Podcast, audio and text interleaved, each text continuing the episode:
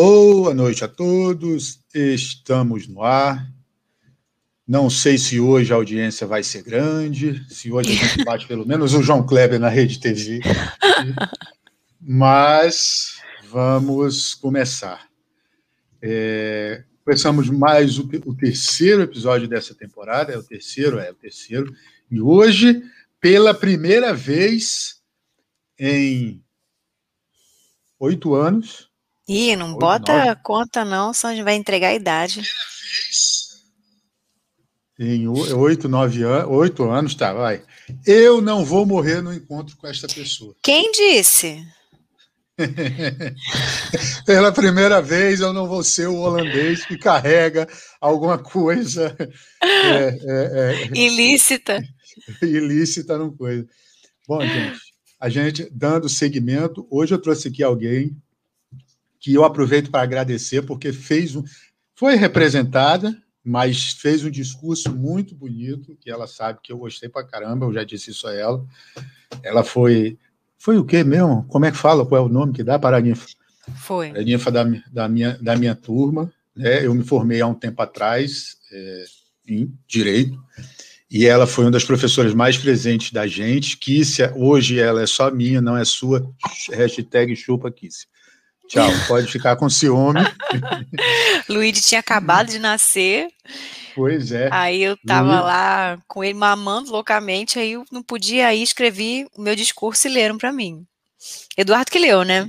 É, Dudu, professor Dudu, professor Dudu, professor Dudu que leu pra gente.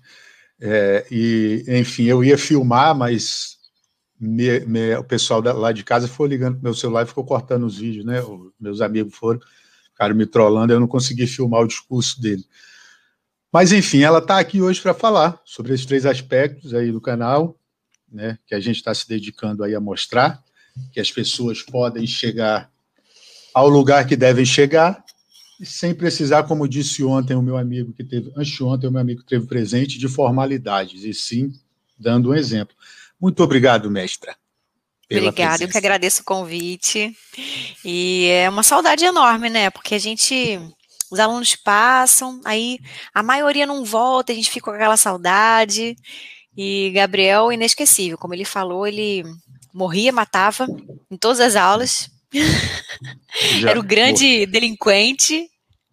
Mas é isso aí. Bom, para quem não, né, não sabe, eu sou professora de direito penal e, e advogada. Então, fazia parte do meu trabalho matar o Gabriel, dando exemplo, é. né, durante a aula, claro, né. Tinham outros 30 alunos na sala, mas eu que morri. é... Carol, deixa eu te perguntar. Opa, Fala. Peraí. Por que direito? Caraca, então, eu sempre quis fazer direito. Em algum momento eu até pensei, ah, vou fazer, seguir a carreira diplomática e tal. No meio do caminho eu, eu, eu quis ser freira, quando eu era adolescente. É, mas eu sempre quis fazer direito. Eu não sei, eu gostava de, de, de pensar assim na, nos direitos das outras pessoas e tudo. Eu, só que eu achava que quem fazia direito tinha que decorar todos os códigos, né? Tinha que decorar tudo aquilo que estava escrito ali. Sempre Aí me dava um pouco de medo. Isso. É, mas eu sempre quis fazer direito, assim, eu não, não tive dúvida na hora de escolher, não. Você, só, só, só, um parênteses, você passou para sua mãe isso? O que passei? É, vou, é vou entrar na live, Dirlane. É, tá. Vocação mesmo, ela tá aqui, ó. Ah, meu Ô, Deus. dona Geilane, um abraço Não, passei para a família toda, passei minha mãe, meu pai, minha irmã, minha família inteira. Falava, né, chuchu, né, chuchu, ah, eu vou falar chuchu aqui, sabe. chuchu, chuchu sabe. Tomara que ela não fique com raiva que eu falei chuchu. Olha, já temos quatro pessoas, já dá para ser patrocinado pelo Dolly, alô Dolly. é. Então, continua aí, quer dizer, você foi então e escolheu. É, eu sempre falo para o pessoal, os pessoal me perguntam por que direito, eu já queria. Mas aí eu não tinha muita noção assim, eu era um adolescente meio vago assim das ideias e aí fiz TI. E aí eu lembro que eu comecei a fazer vestibular de direito, mas todo vestibular de direito que a faculdade, eu, eu terminei TI com 17, 18 anos, né? 19 no caso. E todo vestibular de direito que, que eu fazia, sempre tinha uma festa no sábado e eu ia virado, né? Assim, Nossa. não que eu goste de festa, né? Não que eu goste de ficar virando, mas assim, sempre calhava de ir, eu sempre ficava conversando com os amigos, é, eu não bebo nem nada, Aí não passei. Aí um dia minha irmã foi para o Rio, eu passei, tava na, fui na faixa. E aí as pessoas me perguntam mesmo isso, né? Você sabe o código todo? Hein? Eu estou com um caso de previdenciário aqui. Eu não estudei direito previdenciário na faixa, porque ou fazia uma eletiva ou fazia outra. Hein? Fulano morreu. Aí, e aí cai um monte de coisa. Todo mundo pergunta mesmo se o caso, se eu sei o código de cor. Eu não sei nem o após que eu, que eu fiz, que foi direito processo civil. Eu não lembro o código de processo civil. Eu sei onde é que estão as coisas, mas eu tenho que ficar pesquisando. Após que eu estou fazendo de compliance agora, eu tenho que ficar pesquisando. Então, não, não é bem assim, né? Mas todo mundo acha que você vira advogado, vai salvar todo mundo, né? Vai vestir uma capa Aí tem que saber tudo, é. Exatamente. É, e aí, deixa eu te perguntar, você falou que quis ser freira? Foi.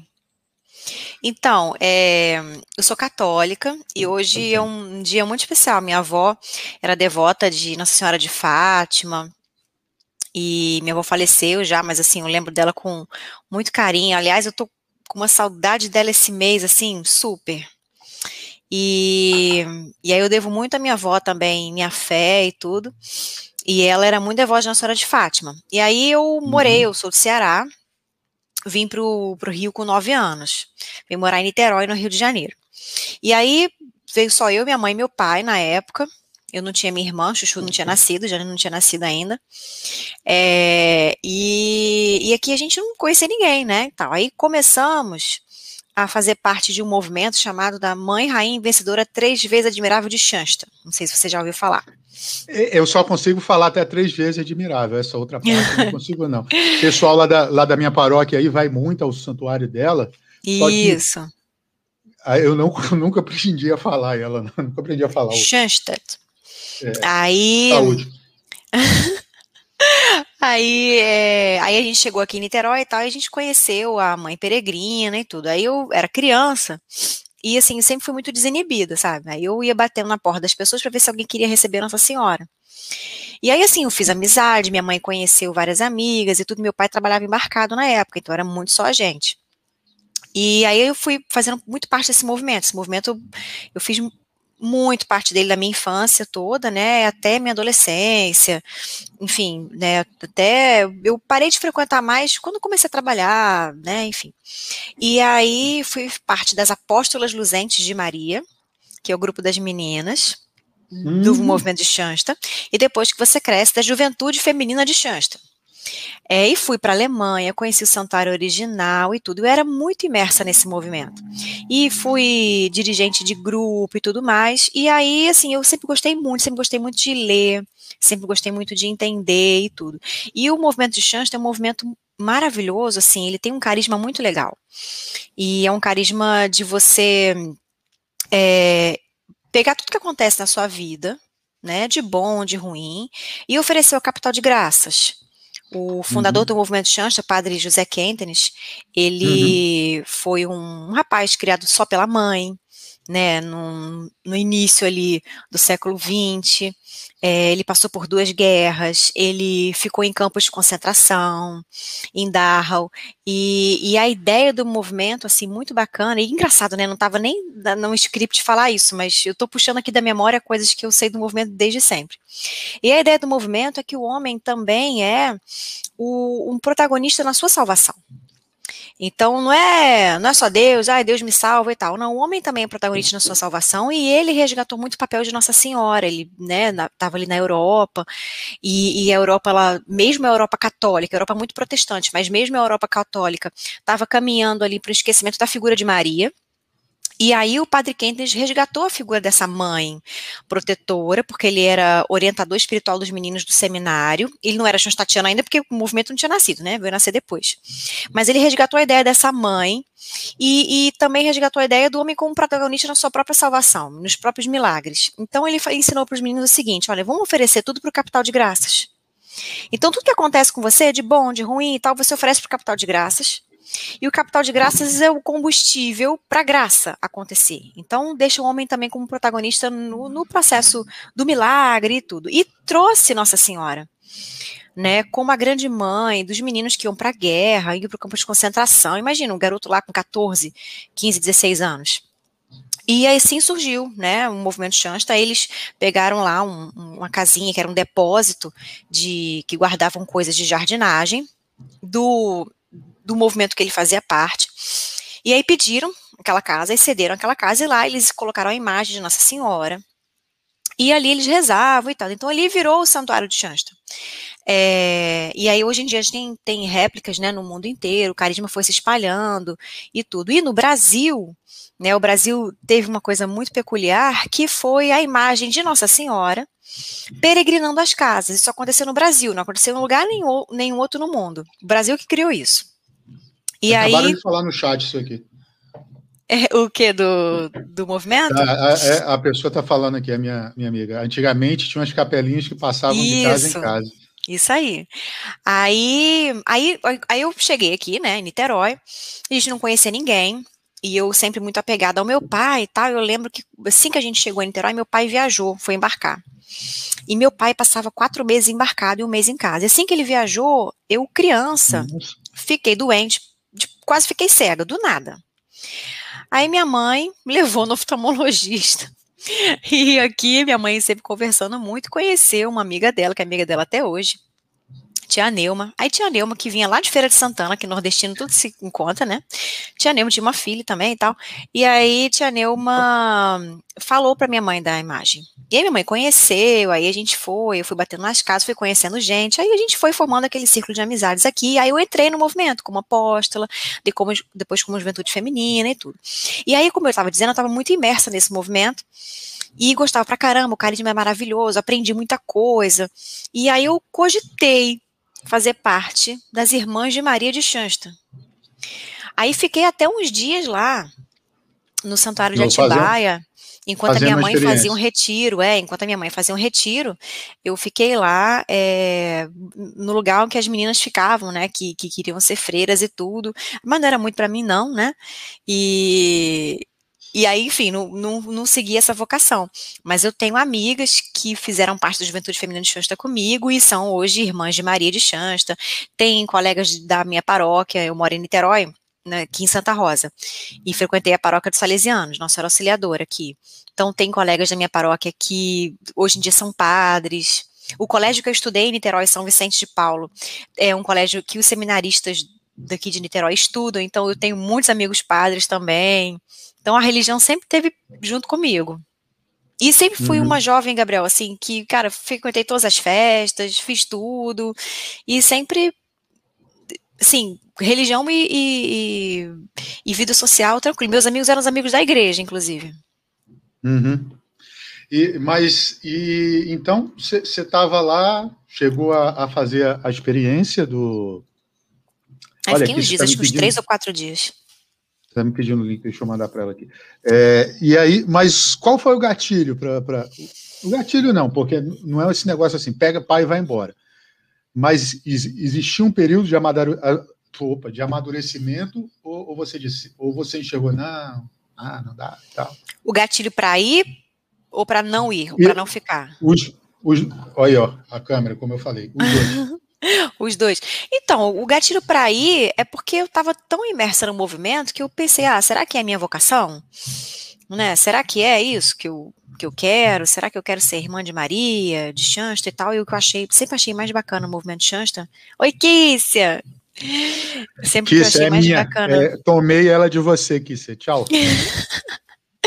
sempre que eu achei mais bacana no movimento de Xansta é porque as irmãs, elas só fazem é, voto perpétuo se elas quiserem. As irmãs de Maria de Chansto, elas estão lá e podem sair a qualquer momento. E aí eu, eu fui na. Quando, quando você vira, né, irmã de Maria de Chansto, tem tipo um casamento, você vai de noiva, é lindo, né? Uhum. E, e, eu, minhas, minhas amigas, algumas fizeram, né? Como eu te falei, eu tenho algumas amigas que foram irmãs de Maria. Você tudo. assistiu algum? Assisti. Assisti Nossa. um. Só a parte que podia, né? Porque é, tem parte que. Depois elas vão para é. dentro é. e não pode. Aí. E tem, tem várias. Tem várias coisas que você pode fazer lá dentro. É, você pode ser irmã adoradora, você pode trabalhar com a juventude, você pode trabalhar com os romeiros, você pode, sei lá, né? Tem irmãs que são enfermeiras, tem, é muito, tem irmãs que são professoras, tem escola e tudo. E aí pensei, ah, será que é para mim? Mas aí eu fiquei uns três ou quatro dias e vi, não, não era muito para mim, não. Eu sempre fui muito paqueradora. Aí eu, não, vamos voltar, né? É, é, quer de, olha, olha só, olha só, dona Dirlane, como é que a sua filha ia ficar vestida hoje Ela, em dia. É isso aí, né? E o hábito delas é lindo. É, olha só aí para vocês que têm dúvida aí como é que é. Mas e, e, então, aí você saiu, eu, eu, eu ia perguntar isso, irmã advogada, ela tá, sua mãe está falando aqui, irmã advogada, é, irmã doutora.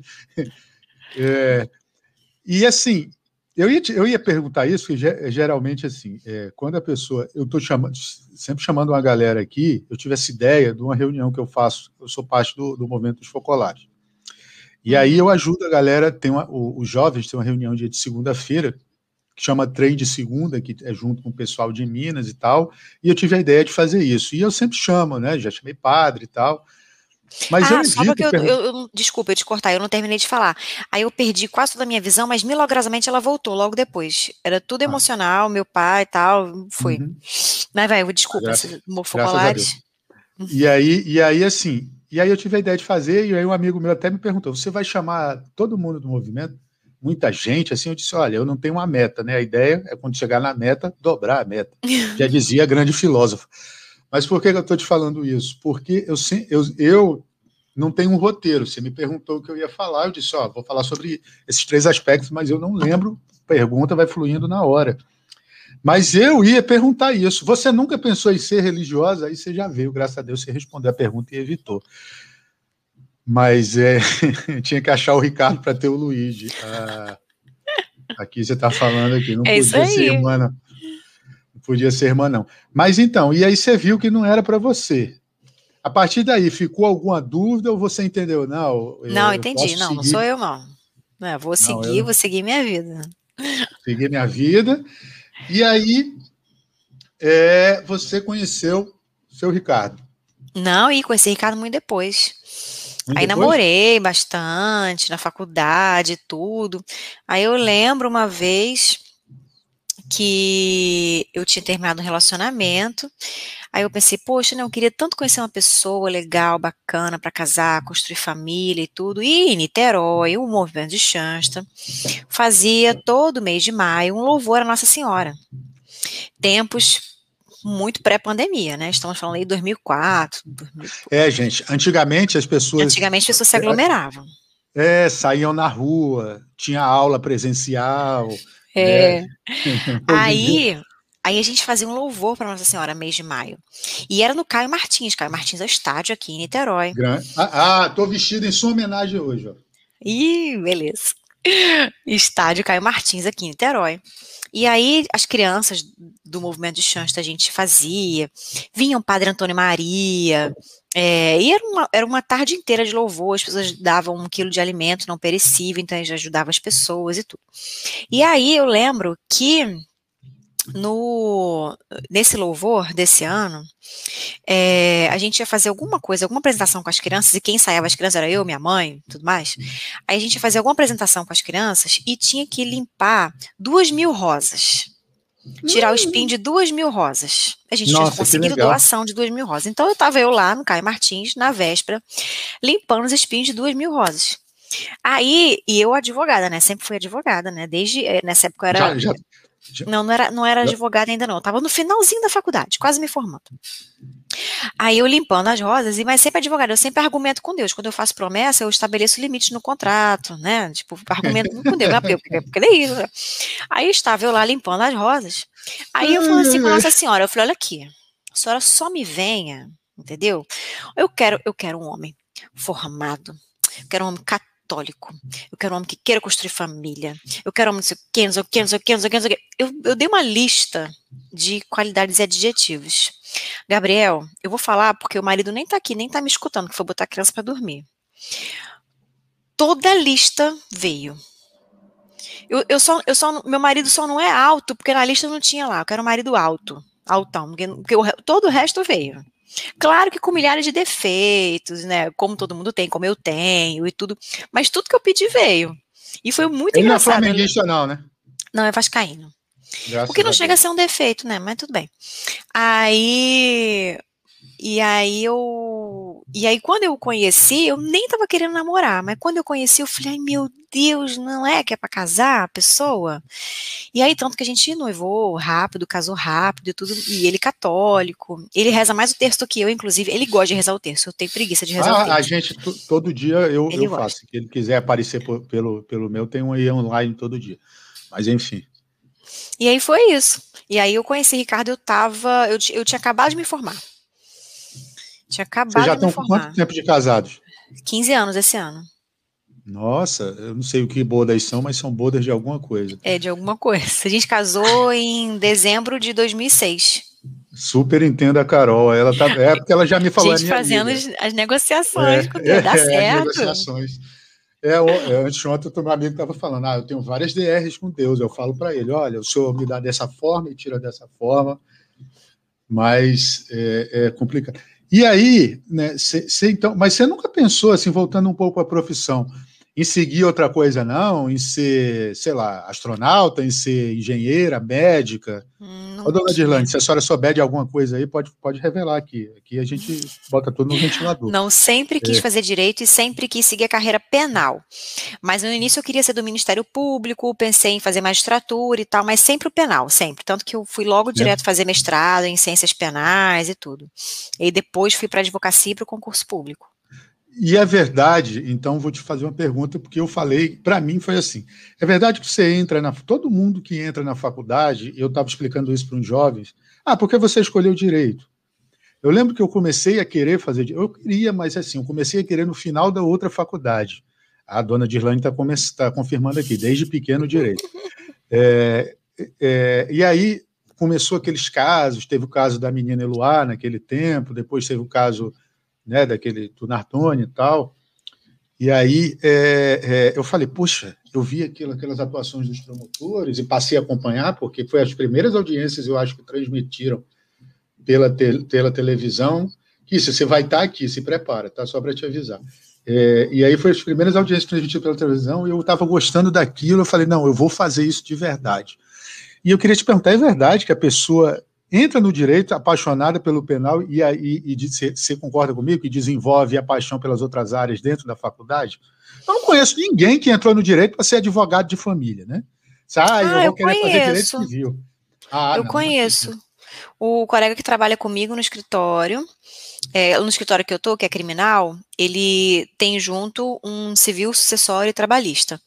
E uhum. o meu amigo aqui, doutor Yannick Robert, ele sempre quis fazer direito de família. Nossa, sempre. gosta de barraco? É. E é muito bom. Ele é maravilhoso e sempre quis fazer direito de família. Conheço, eu tenho alunos que já entraram querendo seguir a área tributária, querendo seguir a área previdenciária, porque o pai fazia e tudo, mas a grande maioria se apaixona por direito penal, né? Porque é o sangue, é. né? É o noticiário. É. É da Atena, é Marcelo, Marcelo Rezende, né? Que a gente, a gente brincava é. disso.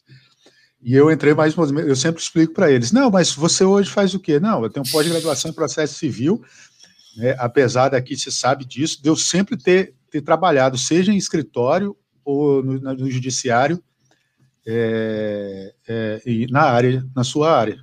Eu trabalhei em duas várias criminais, um escritório também que fazia direito penal. Mas eu nunca e fui chamado para trabalhar numa vara lá em Rio Branco, aliás, com um desembargador lá, que era da Câmara Criminal, mas não fui porque não deu certo. É, então, e aí você conheceu o Ricardo, casou. Casei. Tempos, de, tempos depois, dez anos, se eu não me engano, que eu lembro de você falar isso, você chega em sala e diz assim: vou ser mamãe. Foi. Luíde nasceu, a gente tinha feito. No dia que eu voltei da maternidade com o Luíde, a, eu e Ricardo fazíamos nove anos de casamento. Sério? No dia, Luiz nasceu 14 de dezembro e a, eu e Ricardo casamos 16 de dezembro. Aí no dia que eu saí do hospital voltando para casa com o Luiz, a gente fazia nove anos de casado. É, e aí desde então eu quase sempre esqueço a data do nosso casamento no dia, porque eu tô sempre fazendo alguma coisa para o aniversário do Luiz. Tipo, ah, é o dia da festinha, não sei o quê. Não, não, não. Aí eu, ih, meu Deus, é aniversário de casamento. E aí dezembro aquela loucura, mas tá tudo certo. Que massa, que massa, que massa. É, o, o que se eu não vou postar essas coisas aqui, que se pelo amor de Deus, eu acho que dá para você ter acesso ao chat aí também. É, mas aí então, e aí como foi para você descobrir, faz o teste lá de farmácia, eu não sei como é que faz e tal, teste de sangue, exame de sangue, e aí pá, positivo. Nada, foi um trabalho danado, foi outra negociação com Deus. Mas é um trabalho. Eu demorei muito a engravidar do Luigi, demorei muito, muito, muito, muito mais do que eu tinha imaginado, porque eu sempre fui muito programada nas minhas coisas. Então, assim, ah, tal ano eu vou engravidar, tal ano vai acontecer isso, tal ano vai acontecer aquilo, e Deus, ha, ha, ha, né? Eu, eu tinha pensado assim, eu vou inclusive vou engravidar tal mês, porque daí vai nascer tal mês, vou terminar a licença maternidade com férias, não sei o quê, não sei o quê, não sei o quê. Aí, no final, não engravidei, descobri uma endometriose severa e tudo, e fui fazer tratamento para engravidar. Aí, nesse tratamento, eu tive perda gestacional, tomei muito hormônio e tudo, e engravidei com o Luigi. Engravidei do Luigi. E eu lembro que no tratamento teve uma. Na vez que foi, né, do, do tratamento que eu, que eu uh, fiz Fez o, o tratamento para engravidar do Luigi, eu lembro que o médico responsável do tratamento falou assim para mim e para o Ricardo: ele, olha, até aqui a ciência pôde ir. E tudo que a ciência poderia fazer de melhor para você, de mais moderno, do que o dinheiro pode pagar, do que vocês podiam fazer, ao alcance de vocês, até aqui a ciência pode ir. A partir daqui, uma conversa dele com o Papai do Céu. O médico falou exatamente isso. E aí você vai, né? Aí você vai, ah, eu chorava, eu chorava horrores. Eu lembro que aí eu fiz um tratamento, fiz fertilização in vitro. E eu lembro que eu estava indo para a faixa da aula no dia que eu tinha que fazer o exame de sangue para saber se tinha o, embrião tinha aderido ou não. Eu já tinha tido outras perdas, já era a terceira vez que eu fazia, então imagina como é que é a aflição, né? Desgasta, você tem que esperar, né? você tem que esperar 12 dias para poder fazer o exame de sangue. E eu lembro que eu fiz o exame de sangue de manhã, dando F5 no computador direto para ver se saiu o resultado do exame de sangue do beta HCG. E eu lembro que eu estava na faixa mas você nem você foi direto, no exame, foi direto no exame de sangue, não fez o teste de farmácia, aqueles negócios? Não, não fiz. Eu tinha tanto trauma de fazer teste de farmácia, porque eu sempre fazia e dava negativo, sempre fazia e dava negativo. Aí eu lembro que eu tinha ido nos Estados Unidos, eu comprei um, eu comprei de férias, né, para passear. Aí eu comprei um teste maneirão que só vendia nos Estados Unidos. Eu falei, vou guardar esse aqui, que eu só vou fazer esse aqui no dia que eu tiver certeza que eu tô grávida, para eu ter esse teste para eu ter o prazer de ver uma listrinha lá positiva. Então, aí eu tinha que fazer o exame de sangue, porque o médico tinha mandado, fiz de manhã, dando F5 no computador, nem uma hora saiu o beta-HCG. Aí eu lembro que, tipo, 5 horas da tarde saiu o resultado. Aí eu dei F5 e o medo de abrir, né? E a aula começava às 6 e pouco, 6 e 15. Aí dei lá o F5, aí eu fui ver. Positivo. Eu nem sei como é que eu consegui dar aula aquele dia. E eu não contei nada pro Ricardo. Eu, e eu só liguei para minha irmã, contei para minha irmã. Aí eu lembro que eu escrevi numa folha de A4, com uma caneta de, de do quadro, né, da, da faculdade, e era uma quarta-feira, eu só chegava, ou era segunda-feira, sei lá, só chegava em casa às 11 e tanto da noite. Aí... seis e meia era aula de cinema e direito penal. Isso. Aí eu sei que escrevi numa folha de A4 lá com a caneta do quadro, escrevi assim: agora tem mais de um coração dentro de mim batendo por você. E aí eu cheguei em casa e toquei a campainha. E aí Ricardo abriu, eu botei o papel assim na frente. Daí foi assim que eu contei para ele que eu, que eu tava grávida. e aí depois... ele pode ter tido quase um princípio de infarto. assim. e aí depois eu tive um descolamento e, e foi um, né, na época nem tinha placenta, que era muito no início, era hematoma subcoriônico. E aí minha irmã entrou no circuito, a minha irmã dirigiu para mim durante três meses. Ela dirigiu para mim, me levando para dar todas as aulas que eu dava. Ela escrevia no quadro a matéria para não ficar em pé, eu ficava sentada. Jane escrevia no quadro. Ela dirigia para mim. E, cara, ela é madrinha do meu filho, né? Pessoa uhum cara, levou e tudo. Aí eu lembro, essa gravidez foi, foi um monte de gente cuidando de mim. Aí eu ia, eu lembro que eu ia para casa da minha mãe, porque eu dava aula quarta-feira de manhã lá, eu ia para lá na terça, e aí sempre tinha comida para mim, chuchu que eu gosto, um frango, é, e aí Jane levava, enfim, eu, eu enjoei muito, eu vomitava loucamente. E minha irmã que segurava meu cabelo, ela tinha acabado de tirar a carteira. A minha irmã tinha acabado de tirar a carteira e, cara, e pegou perrengues, né? Eu morando na Zona Oeste, no Rio de Janeiro, morando no Recreio. Cara, foi. Tô te dizendo, milagre atrás de né? milagre. Né? É isso aí. E, sim, cara, e, e, e, depois disso, assim, você está falando de, de, de, pedir, né, de fazer esses planejamentos. Ah, Deus, eu vou fazer assim, assim, assim. Aí ele fica, parece assim que ele fica rindo, né? Não é, vai, não. Tolinha. Eu é, conto, vocês vai, contam. ele olha para trás, né? É, é, e aí, assim, agora eu esqueci o que eu ia falar. Eu vou passar aqui, tem uma, tem uma pergunta interessante aqui. A dona Mariana, minha querida, também. Como vocês lidam com a vida familiar e o relacionamento com Deus? Ela ah, acho que Deus está tá presente em tudo, né? Na família. Toda noite. Geralmente é Ricardo que bota Luiz para dormir. É, mas quando eu coloco, ele também faz a mesma rotina.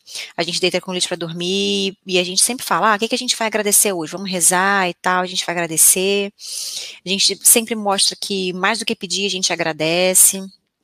E a gente uhum. vai viajar, a gente reza no carro. E quando, em épocas pré-pandemia, a gente ia à missa aqui numa paróquia que tem um grupinho, tem uma é, parte na igreja. Lembrando também, é. galera, que podia ser a missa. Já teve tempo que você podia ir à missa antigamente. Aí, em épocas pré-pandemia, a gente ia aqui na paróquia, perto, que tem um lugar que as crianças podem brincar. Então, o Luiz gostava de ir, ia levar brinquedo. Então, todo mundo que tem filho pequeno ia, ficava naquele lugarzinho lá para as crianças brincarem. Aí, agora com a pandemia, não pode mais isso. Aí, tanto que ele está chateado de ir para missa. Ele não quer mais ir para missa agora. O que era um momento prazeroso para ele, agora ele não está gostando. Tanto a gente até tá, tá dando um tempo para evitar, levar, para não associar, fazer uma associação negativa. Mas, de vez em quando, a gente vai, que uhum. agora tem distanciamento, pode ir e tudo mas não tem mais aquela coisa da, da, brincadeira com as crianças. E, e aí é isso, fé e vida familiar, então ele reza, ele já sabe, a gente já sabe como é que é de coração, às vezes ele vai rápido, ele que acaba logo, vai, fala rápido, mas A assim Maria mesmo. cheia de graça, amém. É. Né, meu sobrinho era assim também, começava as orações antes do aniversário dele, Aí ele fazia assim perto do bolo, aí ele olhava para mim, tio, fala amém, que eu já quero comer o bolo, pelo amor de Deus. Mas Criança assim. É muito engraçado. É, é, verdade. E depois disso, você tá, está falando de, de, A gente estava falando da vontade de Deus, eu estou lembrando que eu estava vendo lendo a reportagem, justamente uma pessoa que tinha teve um problema parecido com o seu. Isso foi no G1 que apareceu. Não sei se eu comentei com a Bianca ou com a Mariana que estão vendo aqui e a moça teve um filho e queria ter mais um, né? Ou para tipo dar um casal, dois filhos. E teve aí esses problemas é, que as mulheres têm e começou a fazer tratamento. E tá, tá, dois, três, quatro. Menino com seis anos. Ela, um tempo lá, eu não sei como é que foi, eu sei que era tratamento para ela fazer é, a fertilização in vitro. Só que veio naturalmente não sabe por quê, por causa do remédio, talvez. E aí um dia ela vai lá e vai fazer o exame de a ultrassom. Aí, de repente, é uma, duas pernas que ela vê. Aí a médica vai ver quatro pernas. Aí a médica vai ver seis pernas. Aí Ai, o pai já começa. Aí a médica vai, se eu não me engano, foram dez pernas que a médica que, que saíram. Que medo. E aí ela disse: Eu pedi tanto a Deus um filho. Aí a médica falou: Pois é, e ele lhe mandou cinco. Então, assim, dizem que a gente, o que a gente pede tem que tomar cuidado, porque depois a gente pode não ter. É, é, é, é ah, agora faltou a palavra.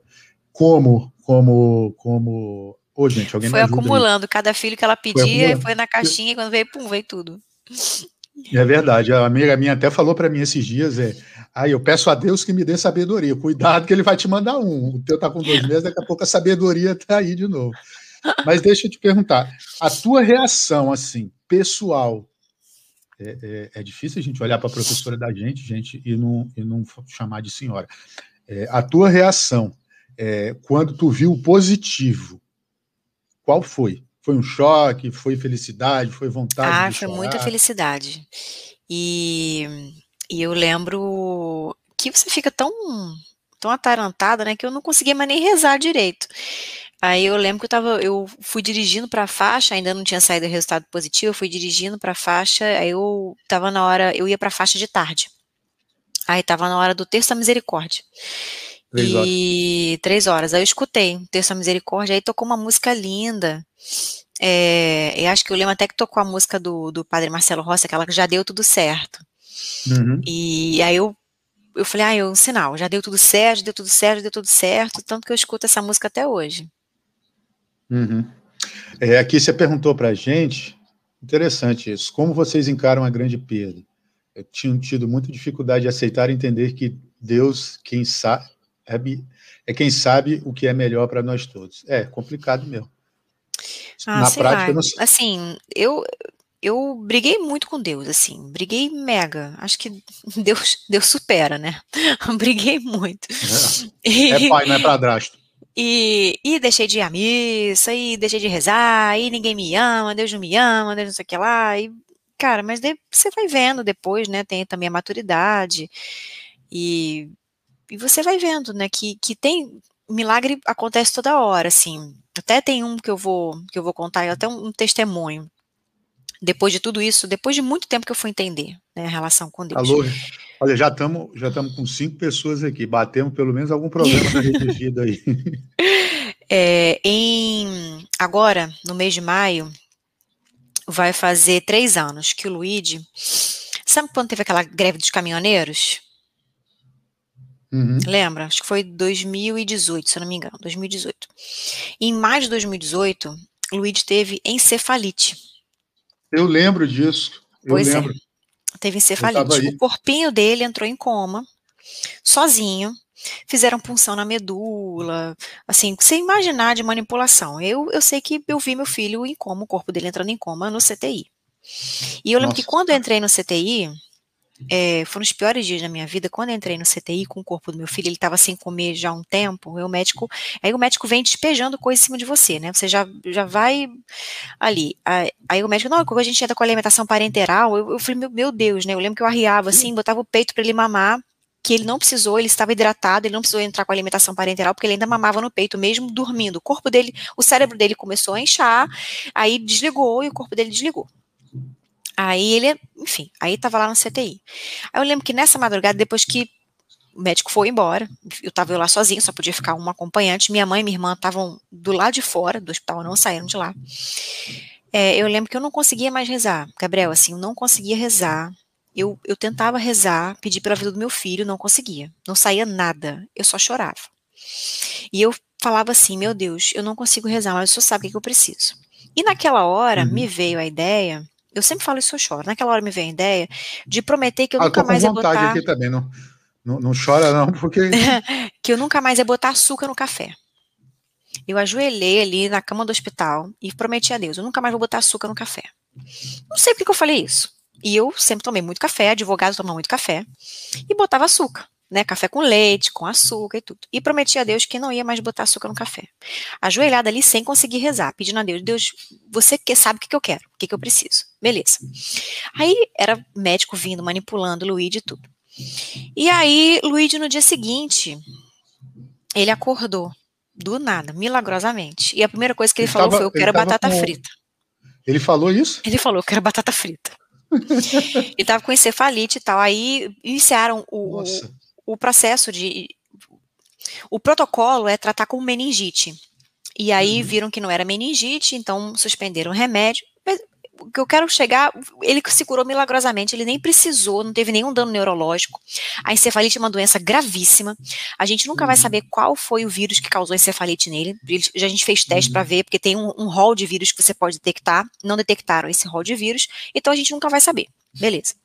E aí, meu filho saiu milagrosamente não precisou nem ir para o quarto do hospital, ele ficou três dias no CTI, mas saiu e tudo. Não precisou nem passar pelo problema de ter que trocar o acesso, estava na mãozinha, a gente botava uma meinha, ele muito pequenininho, dois anos. E aí, Gabriel, eu comecei a tomar café sem açúcar, uma coisa horrorosa. Tomar café sem açúcar. Mas tu fala sem açúcar, tu não podia nem botar adoçante. Nada, não? adoçante, nada. Nada, nada, nada, nada, nada, nada, nada. Meu Deus, você não disse que e negociava aí, as promessas? Então, aí escuta café sem açúcar. Aí não tomava, mas nossa, mas que coisa horrorosa tomar café sem açúcar e tudo. E aí eu fui acostumando a tomar café sem açúcar. E aí, hoje em dia eu amo tomar café sem açúcar, mas o que eu entendi, na verdade, não foi isso. Toda vez que eu tomava café sem açúcar e não gostava, eu amargava aquele gole e pensava assim: meu filho está vivo, sem nenhuma sequela. E agradecia a Deus. Eu engolia aquele gole amargo e agradecia a Deus. Meu Deus, muito obrigado que meu filho está vivo. E hoje em dia, eu, aí tomo café sem açúcar há tantos anos, hoje em dia eu gosto, mas não tem uma vez, Gabriel, que eu não beba café o amargo do café, que hoje em dia eu gosto, e não lembro de agradecer a Deus que eu tô tomando um café sem açúcar, e eu lembro que o meu filho está vivo. E sem nenhuma tem sequela. Gente aqui, tem gente e aí depois. Café sem açúcar. Café Mas é, eu também defendo café. hoje. E aí, hoje em dia, depois de né, com 38 anos de idade, eu entendi, talvez, se algum padre estiver vendo, depois me conserta, mas eu entendi o verdadeiro sentido da promessa. Deus não precisa que eu tome café sem açúcar. Não vai fazer diferença nenhuma para ele tomar café sem açúcar. Mas toda vez que eu tomo café sem açúcar, eu lembro de agradecer. E eu acho que essa gratidão, esse sentimento de gratidão, de estar tá feliz porque meu filho está vivo e não tem nenhuma sequela. Vou fazer um paralelo. E aí eu acho que esse é o sentido da promessa. Do, primeiro, um paralelo com esse seu sentido da promessa. Eu não sei se você sabe o Padre Juarez da Rede Vida, um que reza o texto aí, aí prrr, parece um. Não sei se sua mãe conhece. É, a minha mãe às vezes reza com ele quando não pode rezar à tarde. O Padre Juarez estava dando uma entrevista para o Maurício Meirelles, rapaz um que é isso, é e tal, e resolveu bater um papo muito bom. Até recomendo às pessoas que vejam. Procura no YouTube aí Padre Juarez e Maurício Meirelles, vocês vão gostar. Aí ele fala que o pai dele odiou, ele passou em primeiro lugar de medicina, e entrar na faculdade e disse: não, vou para o seminário. Aí, sabe, você chega naquela bifurcação, não, vou para cá, não vou para cá. Aí foi. É... E aí ele, ele conta que o pai nunca aceitou como como, como outro pai, outros padres já me contaram também, né? Sempre tem essa, esse, essa situação com o pai ou às vezes com a mãe. E depois ele ia para as coisas e o pai não aceitava, né? Ia para as festas de família, ficava isolado. Depois que ele foi ordenado, o pai dele só queria se confessar com ele. O pai dele não se confessava com nenhum padre, nenhum. Poxa, pai, eu vim lhe visitar, tem não sei quantos padres aqui na cidade, vá atrás do outro. Ele disse: Não, eu quero é com você. Aí um dia ele estava sentado na igreja rezando e lembrou que era uma forma, o pai dele não reconhecia publicamente até um, até um tempo, o pai dele não reconhecia. Era uma forma do pai dele parabenizá-lo pelo seu trabalho, porque ele pedia muito para o pai dele, para Deus, que Deus fizesse o pai dele entender o porquê dele ter escolhido aquela vocação. A outra é o seguinte: você está falando é, dessa situação, eu me lembro muito do meu pai com a minha irmã. Vocês, você aqui se conheceram. A minha irmã teve esse problema, não se sabe do que o problema na medula dela veio, só se sabe que era dia 4 de abril, é, eu fui para a faculdade, voltei, ela deitou no chão, porque lá em Rio Branco é muito quente, e lá no, no quarto dela tinha um ar-condicionado e o chão estava frio. E aí ela já levantou dizendo que não sentia mais as pernas daí para frente, foi o que aconteceu. E, do, e, e, e, por incrível que pareça, Carol, é, é, a minha mãe rezando muito, o meu pai também rezando muito, não acredito só a isso, é, é, acredito, não acredito só a mim, né, a, a minha ter ido trabalhar na, na, na, na igreja, mas isso aproximou eles de novo de Deus, e, e, dois meses depois, enquanto as pessoas levam um ano, dois anos, né, os caras disseram no Sara, no Sara queriam adaptar ela para a vida em cadeira de rodas. Aí meu pai ficou muito puto, queria bater no médico lá. Aí minha mãe pegou e tirou ele. E, enfim, aí levou no médico, o médico disse, doutor Sérgio Novis, inclusive. Um abraço, se um dia esse vídeo chegar até ele, ele sabe. É, você vai andar. E, de fato, eu saí do Rio ela tinha, eu cheguei no Rio, ela tinha acabado de, de chegar no hospital. Saí do Rio para voltar para terminar a faculdade, transferi para o Rio. Ela, em dois meses, Carol, ela estava andando em pé. Caramba. Pois é. E aí, quando ela abriu a, a porta para mim, que eu voltei, aí disse, nossa senhora. E assim, é, é, ninguém sabe. A minha mãe teve algum, um sonho que, que né, uma senhora com um manto branco chegava para ela e dizia: Não se preocupe, sua filha vai voltar a andar. Não sei quem é essa senhora, acho que as pessoas até suspeitam quem seja. Mas, enfim, e, e aí hoje ela dirige, hoje ela faz tudo sozinha. Ela, eu estou aqui, né? E, e, essa semana passada foi bem, bem ruim para mim por causa dessa porcaria dessa pandemia e as coisas não vão, não, não caminham. Então, assim, mentalmente foi horrível. E aí eu peguei e falei para ela assim: Olha, eu estou cuidando de ti. Aí ela, eu não preciso de ninguém que cuide de mim. Ela pegou o carro e sai, já dirige nas estradas, então é, é...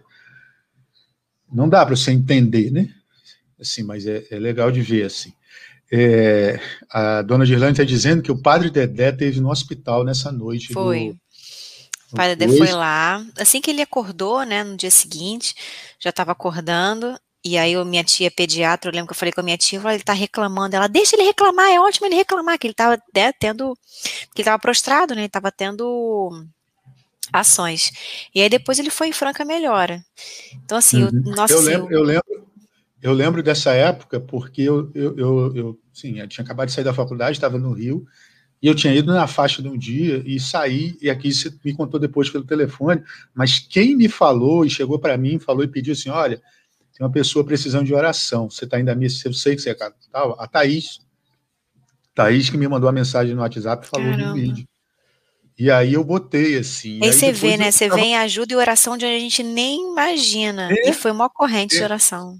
A Thaís me mandou e eu botava todo dia. A menina chega ficava bolada Obrigada. lá da igreja. Botava todo dia. Aí o padre perguntava: e aí, o menino não tá bom, não?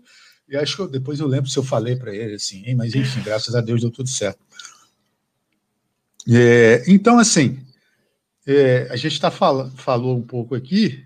É, o Luiz já tem ideia, falou um pouco de, de, vocação aqui, mas eu queria te perguntar: o Luiz já tem ideia do que vai ser quando crescer? Ele, fala... ele falou que ele quer ser médico de tartaruga. Ah, é que nem a minha sobrinha quer ser doutora. Quero ser doutora, de quê? De animal. Ele quer ser médico de tartaruga, especificamente. Ela falou, a minha é de cachorro. Minha sobrinha é de cachorro. Mas ele entende já o que você faz, o trabalho da mãe, e o Ricardo trabalha, acho que com, com TI, né? Com alguma coisa é, assim. Ele, Ricardo é engenheiro. Já? Então, engenheiro. ele sabe que o pai dele é muito bom de consertar as coisas. E papai é bom de consertar tudo. Ele já entendeu que o Ricardo é bom de consertar, de montar, não sei o quê. E ele sabe que eu dou aula. Aí uma vez ele, é, a escolinha dele tinha que dizer, né, o que, que os pais faziam. Aí eu falei para ele, olha, a mamãe ensina como prender os vilões. Na verdade, eu ensino a como soltar os vilões. Mas a gente fala tecnicamente correto, né? É. É verdade. E, e, ele falou isso na, na escola, olha, mamãe ensina como prender os vilões. Eu não sei se ele falou, mas eu fui lá contar a história e tal, e sabem que eu sou advogada, aí eu, eu, dou aula, e quando eu tô dando aulas aqui de casa hoje, ele sempre vem e fala com os alunos, ei, usem máscara, álcool gel e tal. aí volta, os alunos já conhecem ele. Ai, meu Deus do céu, esse, olha aí, já é popular já.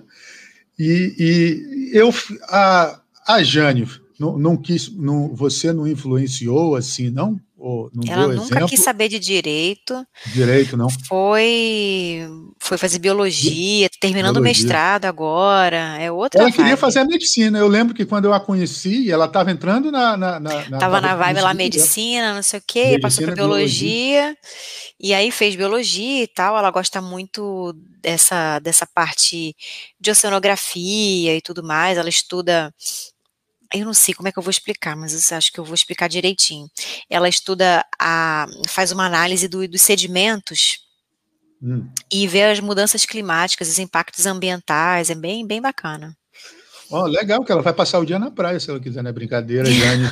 Você não fique bolada. Não. E na faculdade ela fazia vários trabalhos, coitada, voltava sem glamour nenhum, né? Voltava vermelha, com a marca da roupa, porque a gente tem a ideia de que a pessoa, né, vai trabalhar com isso, vai trabalhar de biquíni, mergulhando, né, pega uma onda, uma tomar água de coco. Putz, coitada, cheia de picada é, de tipo mosquito, tipo... arranhada. Mas é tipo a gente também, né? O pessoal tem a ideia de que a gente é rico, né? Advogado tem dinheiro, nossa, encheu a burra, o pessoal fala, mas tu não é advogado, lá, amigos meus lá em Rio Branco, tu tem que ter dinheiro. É, pois é. A Carol tentou, o que, que foi que? Se explica aí para mim, depois eu boto Tentei aqui. Tentei fazer é... ela gostar de direito, mas nunca gostou. Ah, Carol tentou, é verdade. Eu lembro que ela via às vezes lá para as aulas. A gente falou de vocação, a gente falou do Luigi, a gente falou já da sua profissão, que você já quis ser religiosa. Aí eu te pergunto já, então, vamos para o segundo quesito, que é a oração. É, eu sempre falo isso, e eu não ponho aqui a música, porque a última vez que eu botei uma música aqui, eu nem coloquei. Um amigo meu cantou uma música do que a gente canta aí, eu não lembro se é na, na hora da oferta e tal, e o YouTube veio e mandou a notificação para mim, e? dizendo que meu vídeo não podia ser monetizado porque eu tinha cantado a música. Mas aí eu deixei para lá, porque a minha função aqui não é não quero necessariamente ganhar um dinheiro com isso, não. Aí, você sabe que existe uma música do, do Gilberto Gil que fala que se eu quiser falar com Deus, né? E necessariamente a mensagem que ele quer passar é que a pessoa tem que se desamarrar e ficar em silêncio. É, é, o Papa Francisco fala muito da oração em silêncio. Jesus, na hora que foi, foi para tomar as decisões que tinha que tomar, é, é sempre silenciou. Né? Porque você não vai aqui, pro, por exemplo, para para Muniz Barreto quando está engarrafada, aquele bando de, de buzina. Ah, e agora eu vou rezar aqui. Não. Ninguém consegue se concentrar no barulho. Mas tem pessoas que rezam com música, tem pessoas que rezam, sentam na, cama, na sua cama ou vão para a praia e ficam sentadas ali, começam a rezar, fazer a sua meditação, rezar as suas orações. E aí eu vou te perguntar: qual o método, Carol, de conversar com Deus? Você sabe que eu, eu rezo no trânsito? Quando eu acordo, eu não consigo rezar, não, porque eu já acordo no vucu-vucu da vida, né? Acordo o Luigi entrando na minha quadra, dia, vai, o dia tem que começar e tal.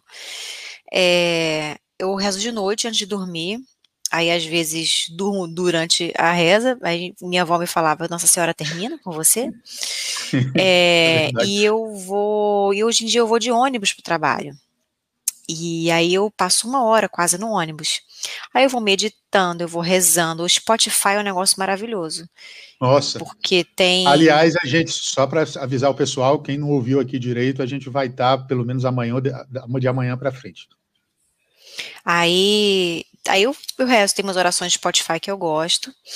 E, e eu rezo muito no, no silêncio mesmo, sabe? Eu gosto de rezar quando tá todo mundo dormindo. Aí você vai, eu gosto muito de visualizações, acho que me ajudam muito. Então, assim, eu imagino. Mas visualizações do que? Assim? Ah, você uma, imagina uma, é, uma luz assim dourada protegendo a minha família. Peço a Deus que proteja e tudo, peço pelo meu filho, agradeço muito. Acho que oração da mãe é pelo filho, né? Basicamente. Uhum. E, e assim, é, é assim, eu, eu não, não gosto muito, eu não me dou muito bem com orações de repetição, tipo terço. Ricardo reza o terço. Eu, eu não tenho muita paciência para rezar o terço. Eu gosto de rezar o terço da misericórdia. tipo, que é rápido. Mas eu gosto mais de, de orações, assim, né, espontâneas, da, uhum. de meditação também. Uhum. Uhum, entendo. É, mas, assim, você prefere, então, assim, se, não, não, se fechar no sentido de assim, ficar quietinha no seu canto e, e deixar a coisa fluir. É. E, assim, é, antes eu, eu já frequentei grupos de oração e tudo. Acho que isso ajuda. Acho que ajuda quem não tem o, o, o hábito da oração, isso, acho, acho que ajuda. E eu gosto uhum. muito de ler, né? Essa, essa minha veia, assim, de, de estudar e ler, eu sempre tento trazer também para a religião, eu gosto de ler. Então eu gosto de entender o motivo, eu gosto de procurar livros e tudo. Isso também, esse você, conhecimento é um você, pouquinho de oração. Você falou muito aqui, você falou de Nossa Senhora no começo. Se quiser, eu recomendo isso aqui. São todos os documentos desde Pio IX aos Francisco. Ai, que legal. Que eu comprei, mas ainda não, não li não. Eu tenho outros. E aí. Gabriel, teve uma vez eu fui no encontro do Papa com a Juventude quando ainda era é, o outro Papa João Paulo II? João Paulo II. Nossa. Que foi o encontro da juventude em Roma. Eu fui a Chansta, né? Isso, eu fui a Chansta. E com um grupo de jovens chanstatianas, e de lá a gente foi para o encontro mundial do Papa com a Juventude em Roma. E aí a gente teve a vigília com o Papa. E eu lembro, assim, foi um dos momentos mais emocionantes da minha vida. Eu era, tipo, acho que eu tinha 17 anos, por aí, 18 anos, e eu lembro que Papa muito velhinho já, né, e tal, ele na vigília com a juventude, um frio desgraçado em Roma, que estava no verão, mais tarde de noite, né, um mundo descampado, e aí todo mundo gritando assim, uhum. John Paul II, we love you, John Paul II, we love you. Aí ele pega o microfone na hora, aí com aquela vozinha fraca dele, aí ele fala assim, John Paul II, I love you. Cara, você imagina o que que foi? Eu falo até arrepio hoje, assim, foi um dos momentos. Aí eu fiquei pertinho do papo, eu vi ele passar. Gabriel, você chora de emoção. Eu chorei de emoção ali. Eu Sei nunca senti bem, um negócio desse. Sei muito bem como é isso. Olha, como é sim, isso. como é que é Deus ali agindo? Ele é realmente Pedro ali para gente. E eu tenho muita vontade de conhecer o, o Papa Francisco, muita, muita, porque então, eu acho então. que ele é o Papa desse tempo, que esse tempo está precisando mesmo. É verdade. Duas coisas sobre isso. É, a ideia de Papa que a gente tem, que eu tenho, que a nossa geração tem, é ele, né? João Paulo II. Ah, veio Francisco, veio o Bento XVI, veio Francisco, mas eu sempre quis é, é, é, conhecer o João Paulo II pessoa. É, não pude, infelizmente, porque não tinha dinheiro na época e, e enfim, não, não deu tempo de eu, de eu realizar esse sonho. É, aí, tá um dia, é, eu fui para a jornada em Cracóvia, tem um recado da sua mãe aqui, eu vou ter, quando eu terminar de falar, eu vou dar. É, eu fui para a jornada em Cracóvia e, e, e, pude enxergar o Francisco, eu acho que como, da, como uma distância de é, três, não três metros, não, uns quatro, dez metros, assim, que ele passou com a galera indo para o altar, assim. Então foi uma das coisas mais, mais legais, assim, e, enfim, vê-lo, né? Mas o João Paulo II, e eu me apaixonei muito, assim, eu gostava dele já, e eu fui onde ele nasceu, o lugar mesmo, exato, assim, o cômodo, né, lá na casa dele, não podia tirar foto, eu saí tirando foto, quando pensei que não, tem um segurança atrás de mim fazendo assim, aí eu disse, eu falei, eu não li, aí ele não pediu para eu apagar não, né, mas enfim, eu tive lá e, e tá lá foi, foi um, assim, a jornada em si foi uma, uma situação muito, não dá para descrever as, as, num, em pouco tempo, não. É, eu, eu, o, que eu, que eu quero te dizer é assim, eu tenho esse quadro, minha avó, minha avó materna que me deu, é, porque um dia ela começou a dizer que ia morrer, eu falei, olha, a senhora tem mais de 15 netos, uhum. a dividir herança, né, o inventário vai dar muito problema. Aí, já que a senhora vai morrer, a senhora dê esse quadro para mim quando a senhora morrer. Aí, aí ela ficou olhando para mim. Aí assim, o advogado, sucessor. Ah, meu Deus. É, aí Aí, mas eu falei brincando assim, porque para animar também, que ela estava triste e tal. Aí eu falei, peguei, passado uns três dias, eu voltei lá. E ela pega e diz: Gabriel, vai lá e busca o quadro. Aí eu, já vai morrer? Ai. Aí, cara, ela levantou, se jogou a sandália em mim, depois ela mandou buscar o quadro. É... Aqui, a dona, dona de leite, eu disse para você falar do Maracanã. Ah, é, porque o Papa veio no Rio, e aí a gente foi no Maracanã também, e levando criança, e foi, cara, a gente estava em todas. Depois eu, eu vou te mandar um, um discurso dele, que ele fez para os jovens chilenos no auge da ditadura, quando ele teve, acho que foi 87, fala, é, é, e aí essa pandemia desgasta as pessoas mentalmente, um dia eu estava sentado no sofá ali, e aí apareceu esse discurso dele, que fala do amor. O amor vence sempre. Procurem aí que ele fala de, de afastar essas ideologias que proclamam a violência e o ódio. É, aqui se diz que o Fernando foi abençoado pelo Papa João Paulo II. Os pais acharam que ele ia se acalmar. É, eu acho que tem que. Eu acho, é, porque você tem que jogar ele num, numa fonte lá em, em Roma para ver se dá certo, né? Embora a gente ache que não dê. É, Chuchu também foi para uma viagem dessas assim. Né? Foi, né? foi. Ela foi para uma jornada, não lembro qual, mas foi com Bento XVI. Ah, é, Chuchu também foi, eu lembro disso também, que ela falou para mim quando eu estava indo para a Polônia. É, agora, indo então, você falou do seu, da, do seu tipo de conversa. É, o Luigi também já tem uma rotina de oração? Tem, então, ele, ele, reza toda noite e ele já sabe. Ah, vamos rezar em nome do Pai, do Filho e do Espírito Santo. Papai do céu. Aí ele já fala. Obrigado pelo dia de hoje, pela comida na mesa, pela saúde, pelo papai, pela mamãe, pelo vovô, pela vovó, pela Dinda, por todas as pessoas que eu amo, todas as pessoas que eu amo. Aí eu estava até conversando com ele outro dia. Eu falei, filha, a gente tem que rezar por todo mundo. Ele, mesmo os vilões, mamãe. Eu falei, é, para o papai do céu entrar no coração deles, para eles melhorarem uhum. e tal. Aí ele tem essa rotina. acabou de falar isso aqui. É. A pessoa falou que ia rezar para a pessoa se converter e deixar de idolatrar certos vilões aí. É, mas, enfim.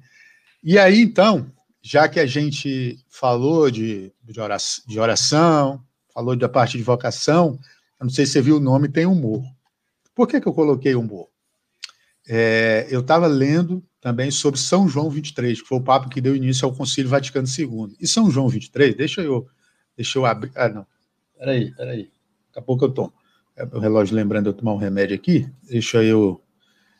É, aqui, ao vivo, é assim, gente. É desse jeito. Aqui. As 10 anedotas mais engraçadas de São João 23.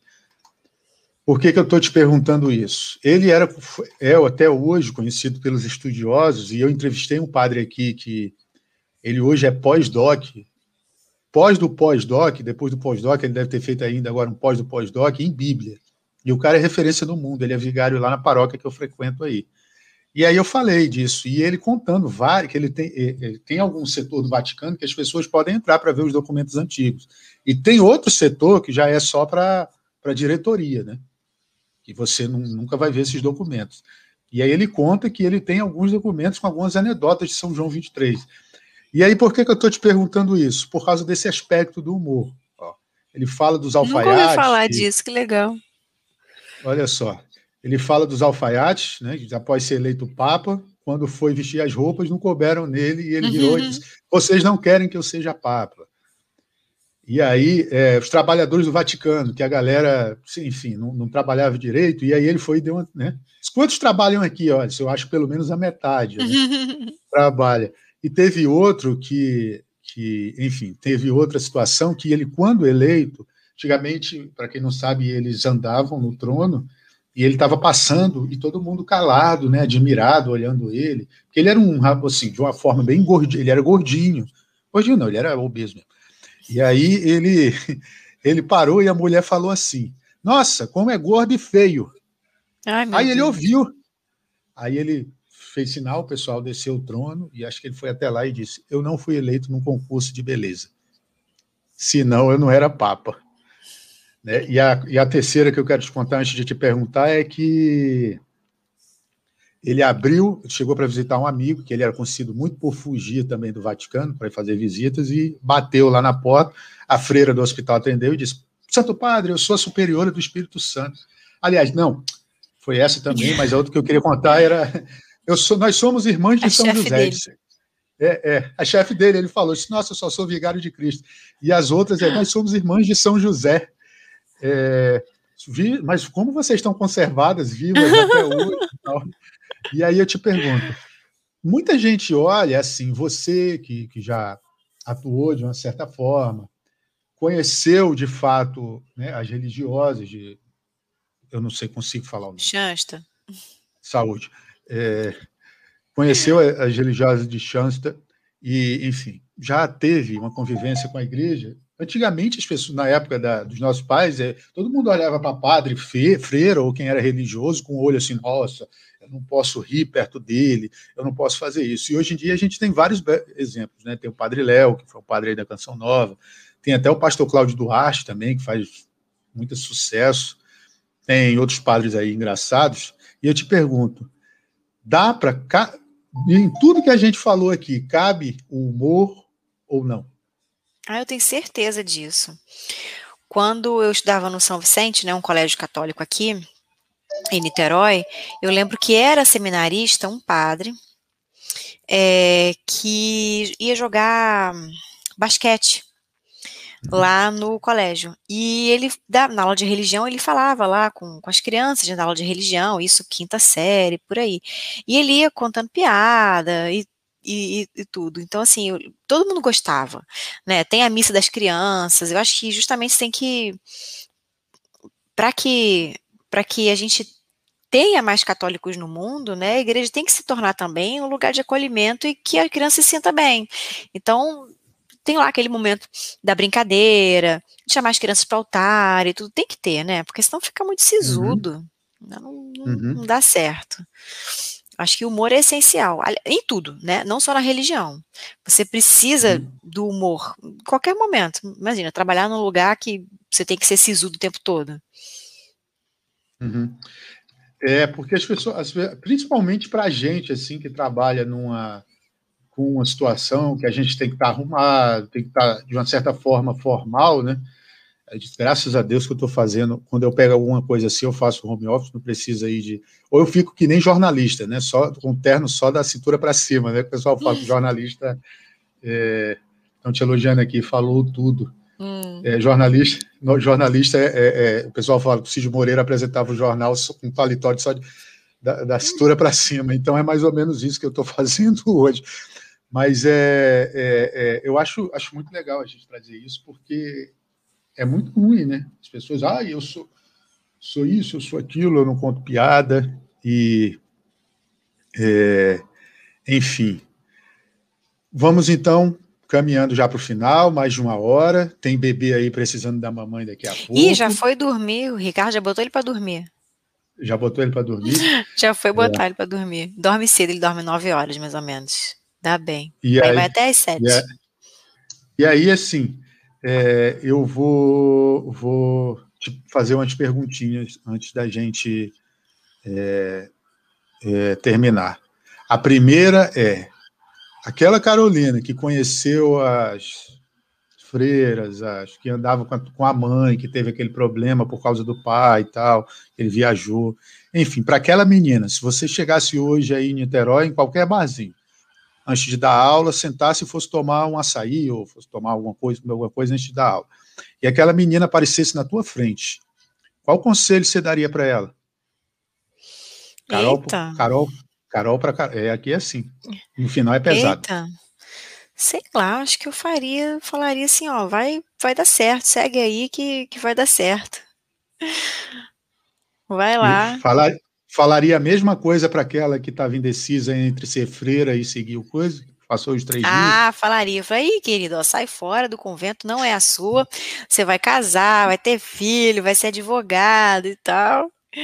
Mas é, sai, massa. sai aí. Massa. É, e você tem um santo de devoção? Eu tenho São José. São eu tenho José. uma devoção com Mas, São José. Mais algum outro ou São José mesmo assim? Focado? E Nossa Senhora.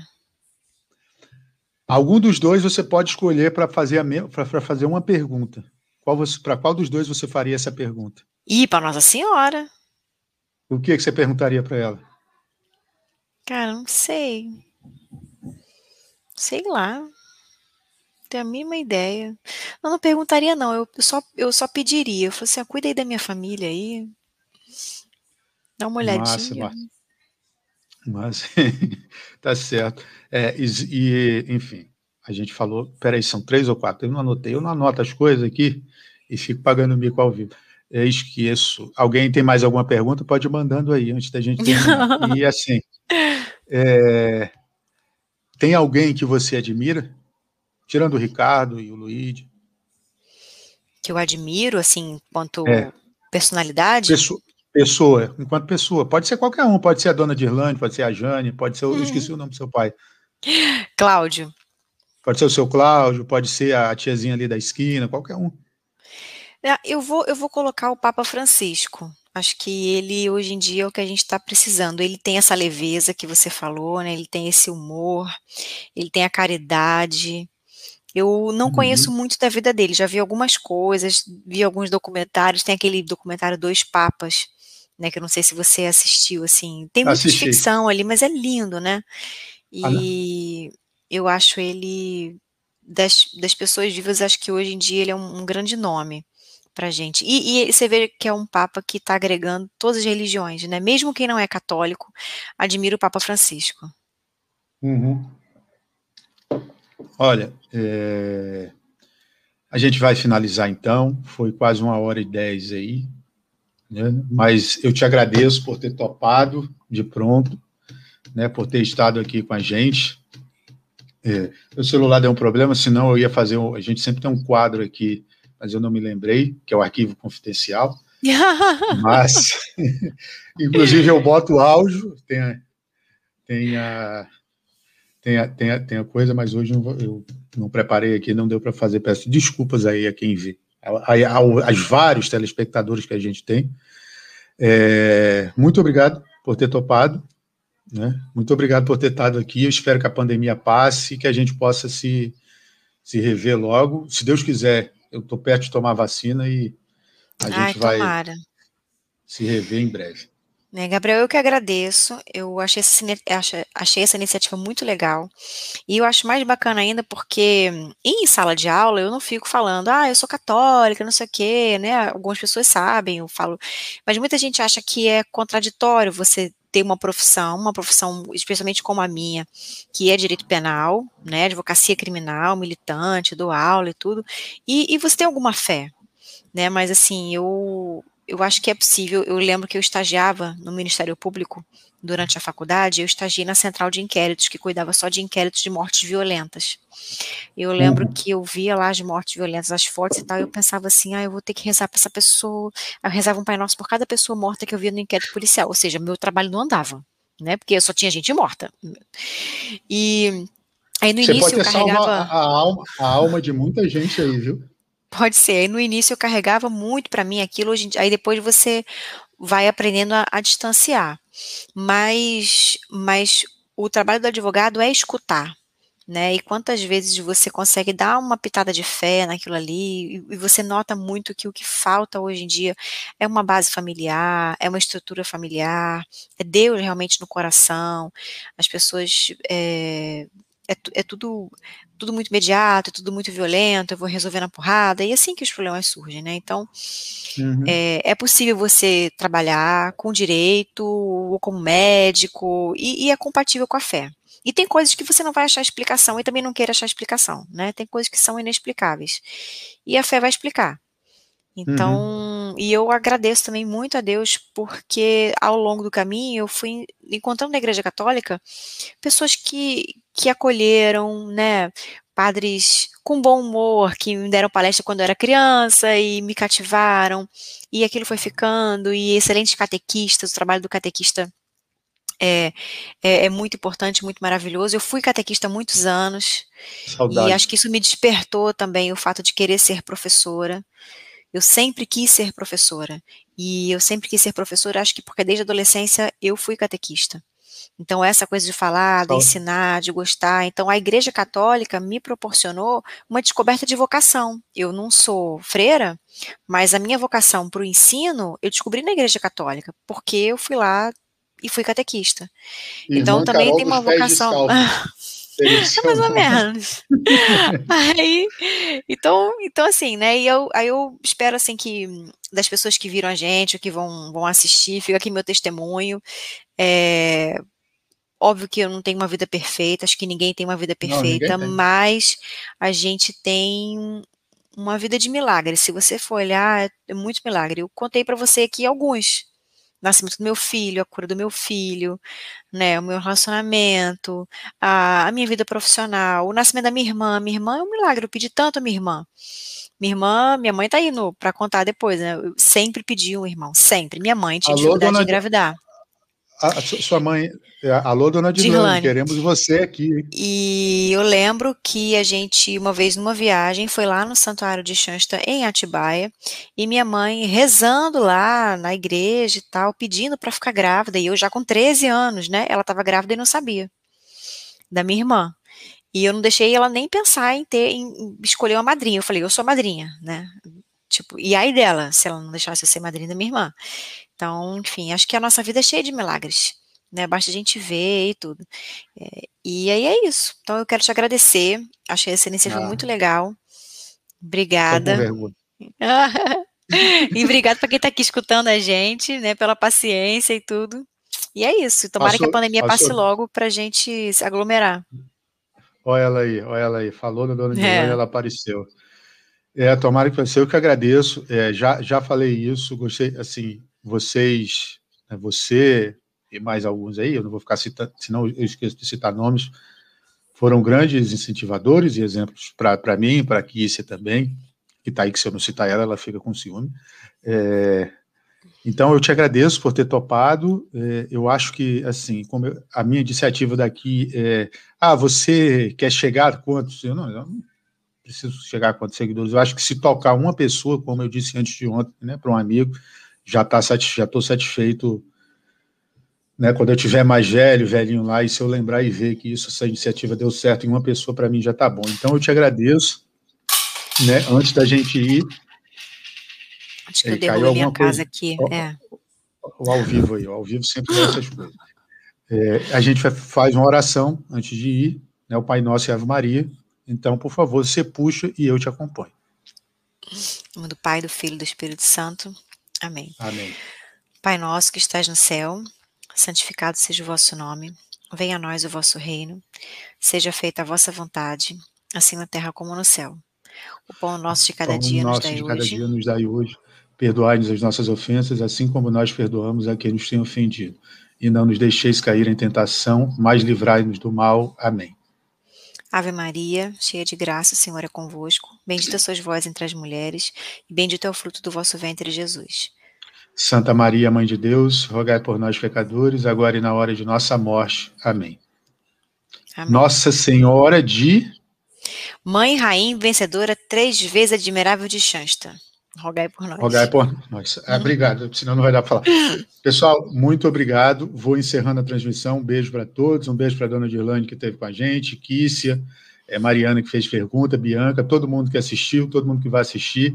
Aviso a vocês que quem quiser ouvir no Spotify depois, olha aí também, é, Nossa Senhora de Fátima, rogai é. por nós, tá certo. Quem, quem, quiser ouvir no Spotify depois, eu vou mandar o link para Carol, Carol espalha, vou mandar o link para aqui, se aqui se espalha. Um abraço, Deus abençoe a todos. Tchau. Beijo, tchau.